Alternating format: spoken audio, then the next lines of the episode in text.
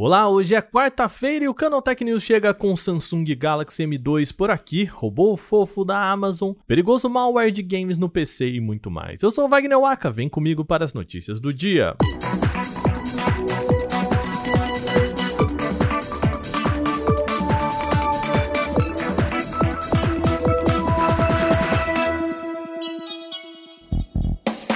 A gente começa o programa de hoje do jeito que vocês gostam, com um smartphone novo. A Samsung anunciou a chegada do Galaxy M22 por aqui como seu novo modelo de entrada. Visualmente, ele é bem parecido com o M32, com módulo quadrado no canto superior esquerdo, com tampa traseira com efeito listrado nas cores azul, preto e branco. O modelo aqui mantém o note em gota na parte da frente para a câmera frontal, além do leitor de digital na lateral direita. O modelo chega com o processador MediaTek Helio G80 e aqui no Brasil há apenas opção com 4 GB de memória RAM e 128 de espaço para armazenamento interno. Para fotos na parte de trás há um módulo quádruplo com sensor principal de 48 megapixels um ultra-wide de 8 megapixels, além de outros dois com macro e profundidade, ambos de 2 megapixels. O M22 também conta com bateria de 5.000 mAh com suporte para carregamento de 25 watts, mas a caixa tem apenas um carregador com 15 watts. Os interessados na carga de maior velocidade precisam comprar o carregador separadamente. O aparelho chega ao mercado brasileiro já a partir desta quarta com preço oficial de R$ 1.799. A Amazon apresentou nesta terça, depois do fechamento do nosso podcast, um novo robô doméstico fofinho para ir além da Alexa em casa. Ele é chamado de Astro, nome provavelmente inspirado no cachorro dos Jetsons, e o aparelho mistura câmera de segurança móvel, serviço de informação e central de entretenimento, tudo sobre rodas. O robô Astro funciona conectado à rede Wi-Fi e tem uma CPU Snapdragon no seu interior, potente o suficiente para rodar um sistema operacional baseado em FireOS e Linux. Ele apresenta uma tela sensível de toque de 10 polegadas, alto-falantes estéreo, uma porta USB tipo C e duas câmeras digitais. A ideia é que ela seja uma espécie de Alexa andando pela casa durante o dia, mas um sistema de segurança pela noite ponto de destaque do aparelho, na verdade, é a sua personalidade. Ele traz um desenho de um fofo rosto na tela de 10 polegadas, o que faz com que o Astro pareça mais um cachorro de estimação do que um robô. Algo que lembra ali o Huawei, sabe? Obviamente que este é o primeiro projeto desse tipo da Amazon e a companhia deixou bem claro que se trata de um projeto com muita capacidade de evolução. O objetivo é que o aprendizado de máquina permita a compreensão das necessidades do usuário para entregar uma experiência mais personalizada. Ele também tem um kit de desenvolvimento de software que vai permitir que outras empresas adicionem funções extras e expandam as capacidades do Astro ou até modifiquem a personalidade dele. E quanto vai custar ter um robozinho desse em casa?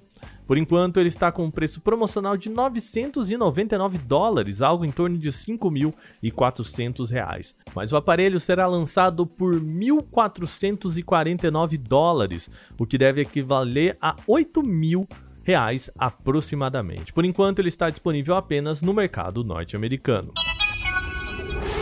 Atenção quem joga nos PCs, uma nova campanha de malware está roubando conta de usuários do Steam, Epic Games, Origin e também do GOG e outras plataformas. Chamado de Blood Stealer, o programa malicioso é usado para roubar o perfil de usuários destas plataformas.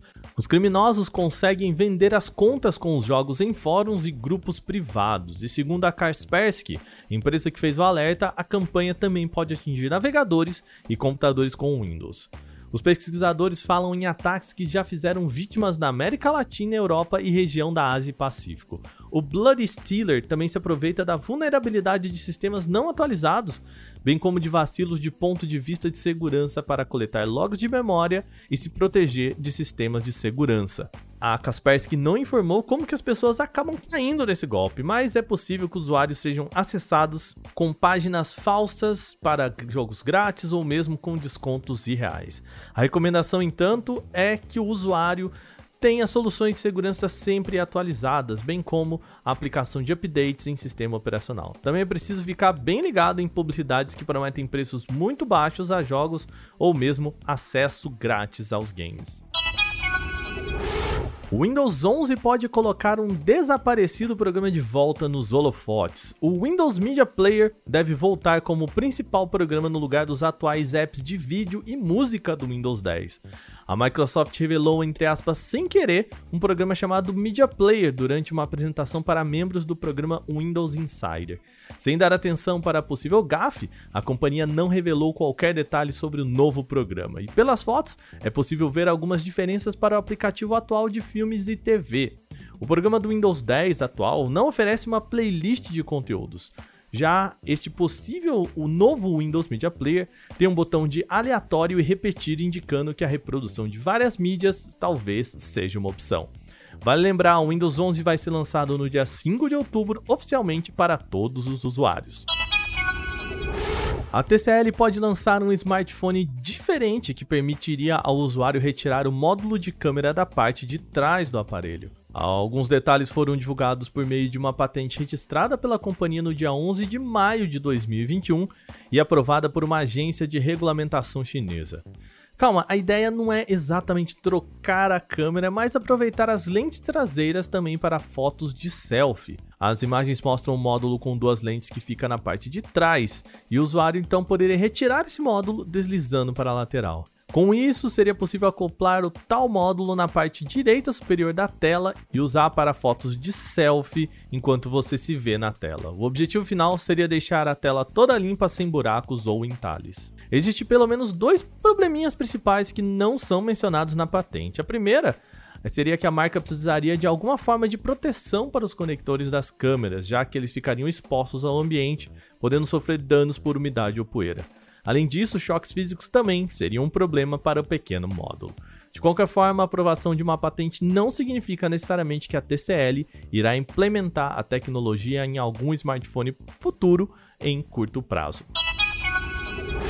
Bom, nosso programa vai chegando ao final, mas antes a gente precisa lembrar que estamos na reta final do Prêmio Best. Tá chegando, hein, gente? Mais uma vez, precisamos que você entre em vote.prêmioibest.com e vote no Canaltech para a categoria de tecnologia. A gente conta com você. Também antes de fechar o nosso programa, fica aqui um aviso rápido. Você sabia que o nosso podcast está na Alexa? Para você ouvir o nosso programa, basta dizer para a Alexa: "Fale as notícias de tecnologia no dia". Testa aí e conta pra gente depois. Este episódio foi roteirizado, editado e apresentado por mim, Wagner Waka, com a coordenação de Patrícia Gnipper. O programa também contou com reportagens de Felipe Demartini, Igor Almenara, Vinícius Mosquen, Alveni Lisboa e Gustavo de Liminácio. A revisão de áudio é da Mari Capetinga. Agora a gente vai ficando por aqui nesta quarta, a gente volta amanhã com mais notícias. Até lá!